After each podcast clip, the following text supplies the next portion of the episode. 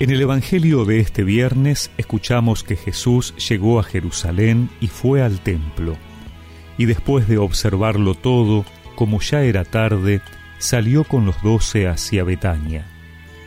Al día siguiente, cuando salieron de Betania, Jesús sintió hambre. Al divisar de lejos una higuera cubierta de hojas, se acercó para ver si encontraba algún fruto, pero no había más que hojas, porque no era la época de los higos.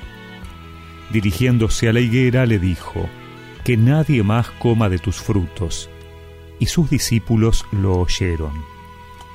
Cuando llegaron a Jerusalén, Jesús entró en el templo y comenzó a echar a los que vendían y compraban en él.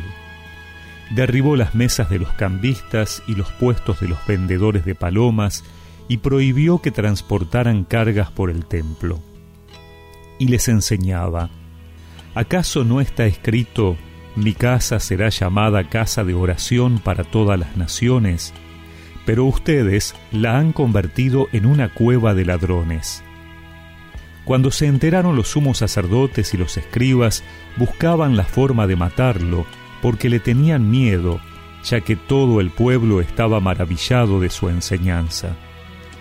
Al caer la tarde, Jesús y sus discípulos salieron de la ciudad. A la mañana siguiente, al pasar otra vez, vieron que la higuera se había secado de raíz. Pedro, acordándose, dijo a Jesús, Maestro, la higuera que has maldecido se ha secado.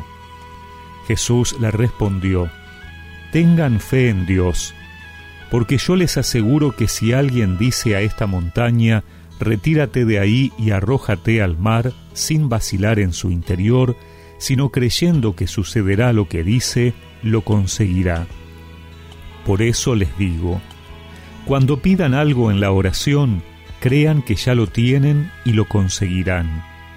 Y cuando ustedes se pongan de pie para orar, si tienen algo en contra de alguien, perdónenlo, y el Padre que está en el cielo les perdonará también sus faltas pero si no perdonan, tampoco el Padre que está en el cielo los perdonará a ustedes.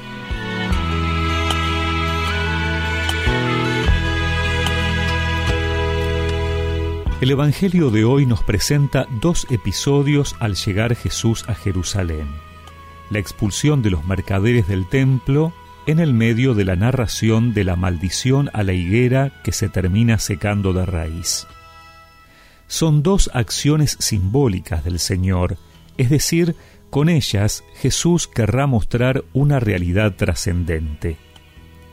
El templo era el lugar de culto, de encuentro con Dios, de oración, pero la religión se había convertido muchas veces en meros actos externos, cumplimiento de leyes, regulaciones que en vez de facilitar la vida de fe, la complicaban y hacían difícil vivirla. Se había transformado en una planta llena de hojas, hermosa por fuera, pero sin frutos. Por eso las palabras de Jesús muestran cuál será el destino de esa estructura tan bella exteriormente, secarse de raíz, ser destruida. Dios abre sus brazos a todos, y lo que pide es una actitud llena de fe y de confianza. Ir hacia Él con fe, pidiendo como si ya lo tuviésemos. Pero esa fe debe ir acompañada de la caridad, por eso el tema de perdonar. Fe sin caridad es como una campana que resuena o un platillo que retiñe, dice San Pablo. Solo así podremos dar los frutos que Jesús está buscando. Quitar los mercaderes que hayan transformado el templo de nuestra vida en bonitas estructuras, pero carentes de amor. Soy morada de tu amor. Soy tu templo,